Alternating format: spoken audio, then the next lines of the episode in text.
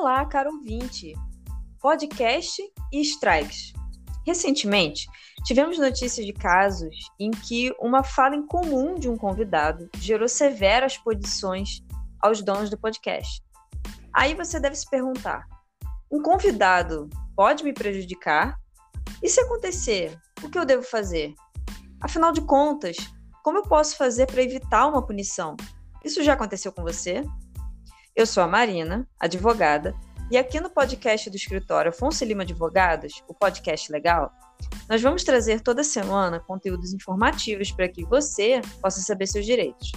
Hoje, eu estarei muito bem acompanhada pelo meu sócio, Gustavo, para falar mais sobre strikes e podcasts. Tudo bem, Gustavo?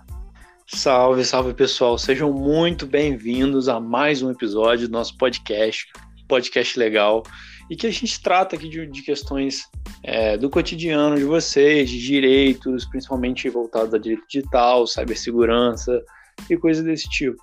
Então, hoje um assunto que foi requisitado, né, em função de alguns acontecimentos, alguns não tão recentes, outros bem recentes, a respeito de, da questão da punição em cima do host, né, da pessoa que está hospedando o podcast, a pessoa que está entrevistando o canal da pessoa está sofrendo punições em função de palavras, falas descabidas, enfim, coisas que não deveriam ser feitas pelos convidados, né, Marina? Então, assim, como a gente não tem como controlar o que um convidado fala, fica uma questão meio nebulosa, né?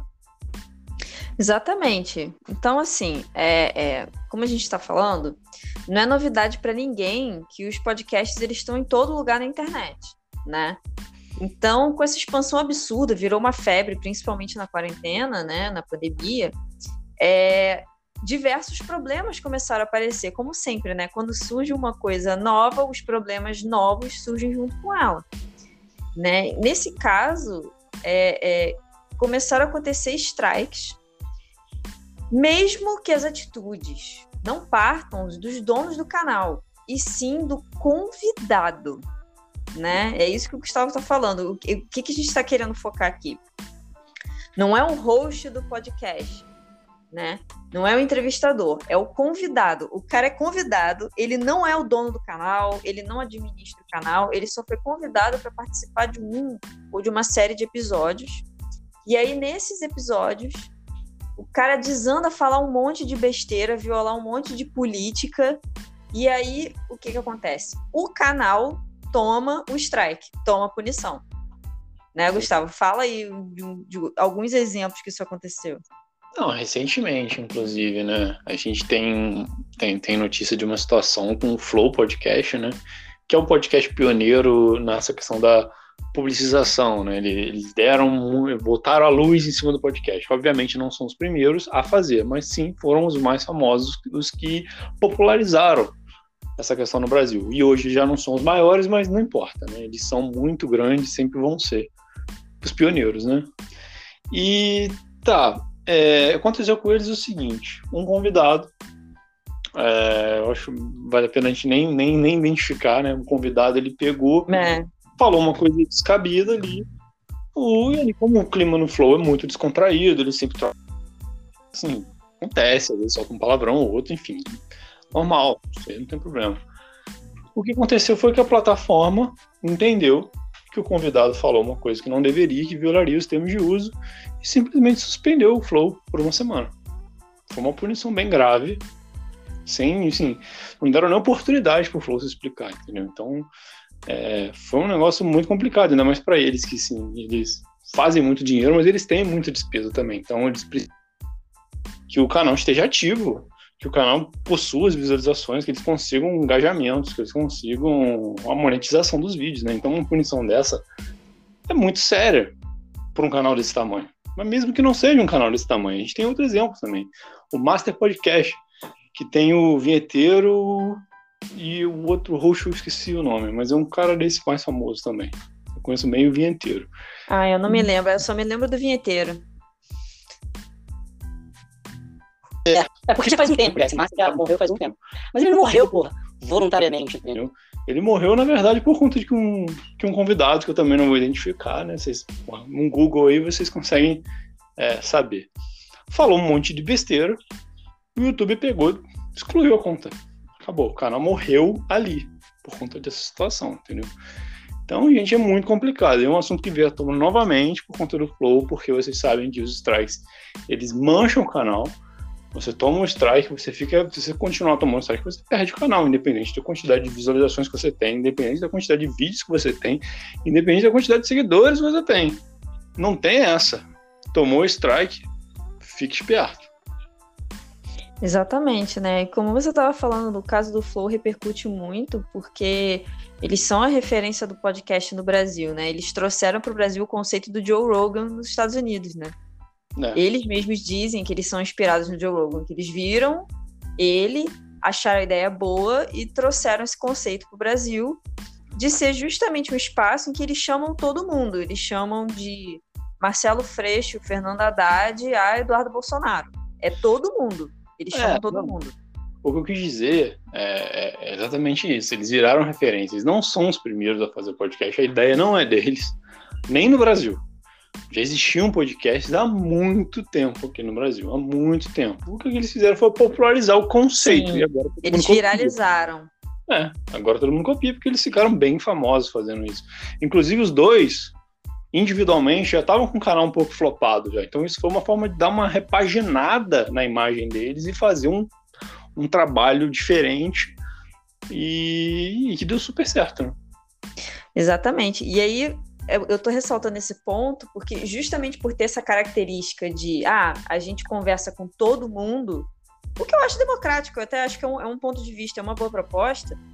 É... O problema é que você realmente chama todo mundo. Então, dependendo, não vou citar nomes, vai sentar um doido ali que vai falar um monte de besteira. É difícil controlar, né? É difícil controlar o que a pessoa como, tá eles não vão editar. Né? Ainda mais um, num ambiente que é completamente plural e que a liberdade ali flui de uma forma muito natural, né? Então, o papo vem para um assunto mais, mais complicado e às vezes o convidado pode se exaltar, enfim, e isso pode prejudicar o canal que está rocheando, né? O canal que está ali fazendo a função de entrevistador.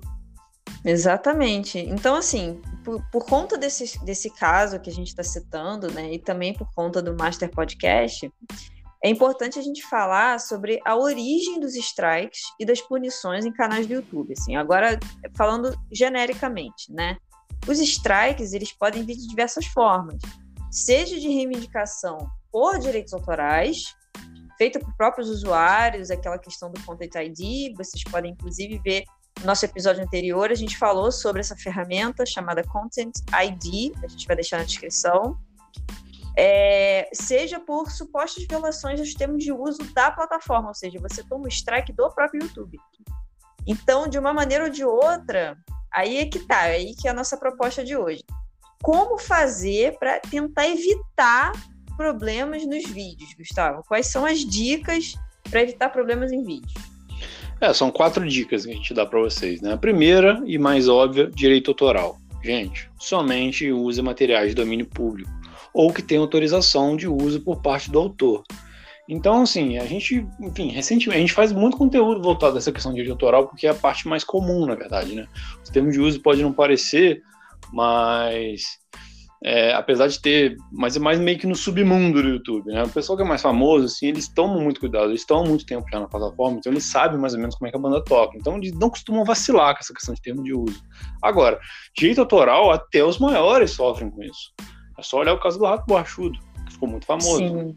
Tomou e tomou com razão o strike, sabe? Muita gente critica porque ele, enfim, ficou muito triste, muito chateado e tal, mas assim, é, faltou uma orientação jurídica. Agora acredito que ele já esteja já orientado e não vai repetir o erro. Mas é isso, gente. Direito autoral. Inclusive, a gente até fez né, um conteúdo sobre essa questão de tomar essa reivindicação sim. autoral por conta de, de, de, imagens ou vídeos de domínio público. Né? A gente já fez, a gente pode deixar aqui na descrição para o pessoal.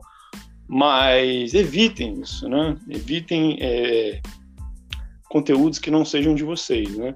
E se for usar materiais, que sejam materiais públicos, né? Então tem algumas plataformas que pode ser feito isso, Pixabay, essa licença Creative Commons, é, são alguns exemplos, né? É, a própria, a própria biblioteca do YouTube, o YouTube disponibiliza é, uma série de, de conteúdos, principalmente, por exemplo, música de trilha de fundo, né? Você tem plataformas que, que geram, são verdadeiros geradores de vinheta para o seu canal. Então, assim, tem recursos, tem formas de você não ofender direitos autorais das pessoas, assim como também a gente sempre dá essa dica, você pode fazer é, uma troca de figurinhas, às vezes um artista que está começando, que está querendo divulgar o trabalho dele, pode licenciar gratuitamente mesmo, é, para divulgar o trabalho dele, ele faz para você. Enfim, tem uma série de uhum. formas de você ter acesso a material bacana para o seu vídeo, para o seu conteúdo, sem violar direitos autorais. Isso é. que é bem importante de falar. Tipo, ah, pô, mas eu, eu tô começando, eu só tenho um celular, a minha internet, pô, ainda é a lenha, né? O meu computador ainda é a manivela, e eu vou ter que pagar. Fazer, não, não, não, não. Tem um monte de banco de dados, tem um monte de ferramenta que você pode fazer um conteúdo bem bacana e gratuito e sem ferir direito autoral de ninguém. Fica a dica. Isso. A segunda dica que a gente pode dar pro pessoal é evite ofender as outras pessoas, né, gente? Isso é, é. muito básico, mas a gente também já fez um conteúdo sobre ofensas na internet, liberdade de expressão, porque as pessoas confundem muito essa questão de ah, mas eu tô, tô falando o que eu tô pensando, e daí? O que se ofendeu que se dane. Não, não é bem assim, pessoal. Nem aqui, nem nos Estados Unidos, inclusive, que é o rei lá da liberdade de expressão, nossa liberdade de expressão não é absoluta. Aliás, nenhum direito é absoluto, né? Vamos deixar claro pro pessoal, nem, nem mesmo direito à vida é absoluto. Sim. Né? Casos que Exatamente. você é, você tem que ponderar é, direito à vida e outro direito, e às vezes outro direito prevalece, né? São, são... É, tem toda essa questão que as pessoas falam, ah, mas isso é censura, eu não posso dizer o que eu penso, mas aí é que tá, como, como a gente deixou bem claro nesse conteúdo, que também vai ficar aqui na descrição, de ofensas pela internet e liberdade de expressão, é uma confusão muito comum, que o próprio Monark, inclusive, faz, né, no Flow, é, que é o seguinte, você pode falar o que você quiser. No Brasil, você pode falar o que você quiser. Pode falar. Agora, você é responsável pelo que você fala. Você não mora numa pelo caverna. Excesso. É, pelo excesso. Exatamente. É. Obviamente, a, a, o conceito de censura, pessoal, é ter um órgão estatal ou não, para estatal, que vai regular o que você falar antes de você falar. Isso é censura. Você falar e depois ser punido e ter que indenizar outras pessoas, isso não é censura. Isso é responsabilidade civil mesmo. Porque você falou, você cedeu e você ofendeu outra pessoa, e outra pessoa tem todo o direito de ficar ofendida e pleitear alguma indenização pelo direito à honra dela. Agora, e mesmo assim, você só vai indenizar depois do processo com contraditório, ampla defesa, vai ter advogado, vai ter juiz, vai ver se você tem razão, se você não tem. Então não é. Censura no sentido técnico dela, né? O pessoal confunde muito, mas censura no sentido técnico era o que o DOPS fazia na ditadura, por exemplo, aqui no Brasil. É, os, os artistas, por exemplo, vocês, hoje em dia vocês são artistas, mas na época o Caetano Veloso, o pessoal, o Gilberto Gil, o pessoal. Chico, nossa, todos. Escrever as letras e enviar esse órgão para esse órgão aprovar. E muitas vezes modificavam palavras e coisas, expressões. E eles tinham que cantar a versão modificada. Isso é censura. Isso é censura. Das Várias músicas, né? Eles tiveram que esperar acabar a linha dura para poder soltar. Eles, na verdade, tinham um monte de música já escrita, gravada, e não podia soltar por conta da censura. Isso é Agora, censura. É, censura seria isso. Um, um eventual presidente da República é, pegasse o roteiro de, de, de, de youtubers e olhasse e falasse assim, eu não quero que você fale sobre isso, eu não quero que você fale sobre isso, eu não quero que você fale sobre isso. isso Nem grava o vídeo. Isso não significa necessariamente que seja conteúdo de política, tá, gente? Pode ser qualquer motivo, porque na época censurava até coisas de moral e bons costumes. Porque eles, os militares entendiam que era contra as morais e bons costumes, eles cortavam. Então, se você falar um palavrão, por exemplo, já era. Isso é censura. Agora, você ofender pessoas, ofender grupos, ofender categorias, enfim, ofender uma parte da sociedade, ela pode se sentir no direito de entrar com um processo, você pode se defender. Isso é, é outro mundo, muito diferente. Então, não faça calúnia, injúria, difamação nos seus vídeos. É o básico. Exatamente. Bom, e aí, continuando as nossas dicas, vamos para a nossa terceira dica, né?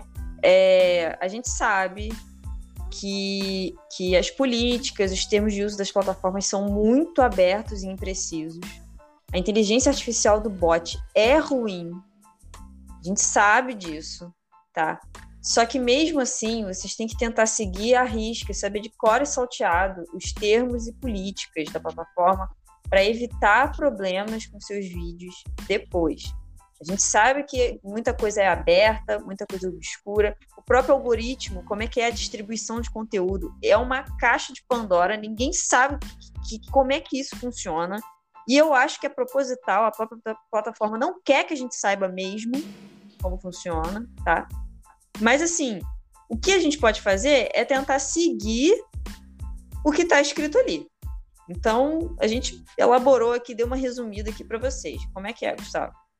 É, no caso do YouTube, né? 2021 agora. Evite conteúdo pornográfico ou sexualmente explícito. Básico, né, gente? Hum, pelo amor de Deus. Não é, não, não é de upload, né? Vamos combinar. Segundo, vídeos que incentivem outras pessoas, especialmente crianças, a realizar ações que podem causar lesões corporais graves. Aquele famoso não tente isso em casa, né? Pois é, né? É, ainda nessa questão do que a gente estava falando, é, sobre opinião, né? O que a pessoa fala. Então, é conteúdo que promova ou apoie violência com base em raça, origem étnica, religião, deficiência, gênero, idade, nacionalidade, condição de veterano de guerra, classe social, orientação sexual, identidade de gênero, ou seja, qualquer conteúdo que, que venha a incitar ódio com base nesse tipo de coisa. Nesse caso, é, existem até tratados internacionais, tá? Isso não é nem ah, porque o Mark Zuckerberg, o pessoal do Google, não, não, não, não. Tem tratados internacionais, ou seja, isso passou na mão de centenas de pessoas para isso ser assinado, tá? Que legitimam as próprias plataformas a fazer o controle do conteúdo para proteger direitos humanos. Então, nesse caso de discurso de ódio contra a raça, origem, religião, deficiência, gênero, idade, é, orientação sexual, etc., é, tem tratados internacionais que dizem que a plataforma pode, de cara, se identificar esse conteúdo, tirar o conteúdo do ar. Eles estão respaldados por lei na hora de fazer isso. É, isso que a gente está falando aqui, gente, não é a gente que tirou da nossa cabeça, não, tá? Isso aí tá nos termos de uso do YouTube mesmo. É. Seguindo, conteúdo violento ou sangrento, né? É uma consequência lógica do que a gente está falando, né? E... Sim. É, postar vídeos ou comentários abusivos, que uhum. aqui, né, é aquela fiquem aberto. Não crie descrições, tags, miniaturas ou títulos enganosos para aumentar as visualizações. A não ser que você seja o editor do Casemiro, aí você está autorizado. Aí pode fazer o bait, né? É, o bait Faz tá, parte tá do conteúdo bait. É. é, atitudes como comportamento predatório, perseguição, ameaça, assédio, intimidação, invasão de privacidade, divulgação de informação pessoal de outras pessoas, incitação a ato violento ou incitar a violação a termo de uso também é contra as políticas da plataforma. Isso enviar vídeos que não tenham sido feitos por você ou utilizar conteúdo de propriedade de terceiros, né? O famoso violação de direitos autorais. Direitos autorais, né? E é, também, ainda parcialmente relacionado com esse último tópico, é criar conta com o intuito de se passar por um outro canal ou por outra pessoa. É aquele marketingzinho emboscada. Você se veste de um outro canal que já é conhecido para pegar carona na audiência do cara entendeu? É. Se um desavisado assiste seu vídeo. E também não pode. E a, a, quarta dica que a gente tem que dar para vocês, pessoal, é instruir o seu convidado, assim, um bate-papo informal, não precisa obrigar ele a seguir nada, nem assinar nenhum contrato, nem nada do tipo. Mas uma instrução normal para não quebrar essas regras e termos de uso da plataforma, né? Não é nem questão de censura, como a gente falou, algo do gênero, é apenas bom senso, né? Ser prudente aqui é a regra de ouro. Já que se houver alguma punição, o bot da plataforma provavelmente vai direto em vocês. Então, né, desmonetização, remoção de conteúdo, ou mesmo exclusão de canal em casos mais graves, são atitudes que podem acontecer se tiver algum tipo de violação. Então a gente está dando essas quatro dicas para vocês se precaverem. Exatamente, né? Mais uma vez reforçando isso, não, não é nenhuma questão de formalidade ou que você vai ter que pautar o que vai ser dito ali e tudo mais. O cara pode expor a ideia dele, mas cuidado com, com a forma como fala, né? Assim, só uma questão de, olha, as políticas da plataforma são essas, vamos evitar falar assim, assado e tal, uma conversa, né? Aquela coisa informal, aquele, aquele aquecimento ali antes de começar o episódio. Essa é uma dica, né? Mas assim, em suma, né? Se você essas dicas todas de como evitar problemas dos seus filhos, certamente você vai prevenir uma série de dores de cabeça. Isso aqui que a gente está falando já te economiza assim, uns 80% de problema. É, a gente aqui, pessoal, a gente entende, como, como especialistas em influenciadores digitais, a gente entende que um, um, convidado tem que responder pelas próprias falas, né? Não podendo o canal host ser punido por um comentário descabido ao vivo, né? Deve ser abrir Exatamente. um diálogo com a plataforma, né, para explicar o ocorrido e ajuda de profissionais renomados especializados na pauta de arte digital aqui é imprescindível, né? Porque quem vai fazer esse contato com a plataforma somos nós, né? Somos nós os advogados. Caso você tenha problemas e, e precise de maiores orientações jurídicas, a gente recomenda a procura de um advogado especialista em direito digital, gente, para assessoria perante as plataformas, e se for necessário, eventual ingresso de uma ação judicial. Exatamente, eu até estava é, assistindo a uma sessão de julgamento do Superior Tribunal de Justiça em Brasília e tinha um caso que envolvia é, essa questão de conteúdo é, é vazado, considerado impróprio em rede social. Era um conteúdo pornográfico, assim, eram fotos sensuais e tinha uma discussão porque essas fotos foram feitas de forma profissional. A moça tirou aquelas fotos para uma revista masculina. É, então tinha o intuito de divulgação. Só que foi divulgado, ao invés de ser divulgado na revista, que foi com quem ela assinou o contrato, foi vazado em rede social. E aí entrou aquela discussão. Tira, não tira, é censura, não censura, tem dano, não tem, enfim, aquela confusão toda. E me chamou a atenção, e eu guardei esse julgamento, que um dos ministros, que não era nem o relator, mas um dos ministros fez observação. Ele falou: quem decide, no fim das contas, o que é impróprio ou não é o judiciário. Não é a plataforma.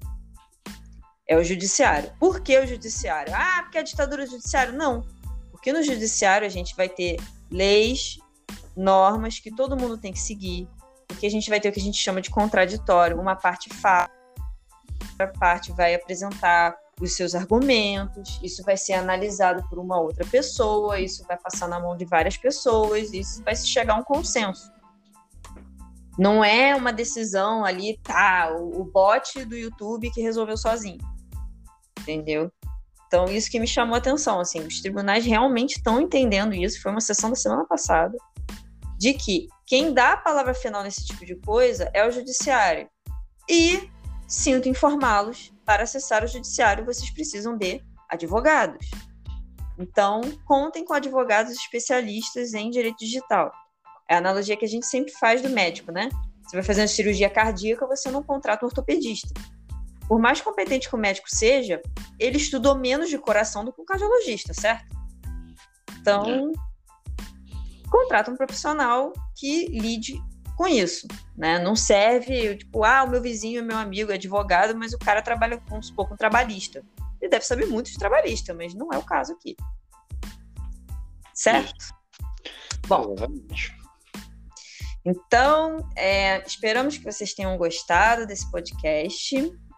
Curtam, compartilhem, espalhem a palavra, espalhem essas dicas que são bem importantes e são válidas para qualquer canal, tá? não importa o tamanho, não importa nem o, o, conteúdo, não só podcast aqui, vocês vão ver às vezes um collab também pode ser, tá?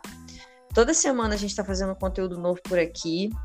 A inscrição de cada um de vocês é um incentivo para gente. Cada comentário, é, é, cada caso para gente é, é importa, Deixem aqui nos comentários se vocês souberem de mais polêmicas sobre isso. É, por hora é isso. Nos vemos nos próximos episódios. Um abraço a todos. Tchau, tchau. Tchau, tchau, Gustavo. Um abraço para todo mundo, pessoal. Até a próxima. Tchau.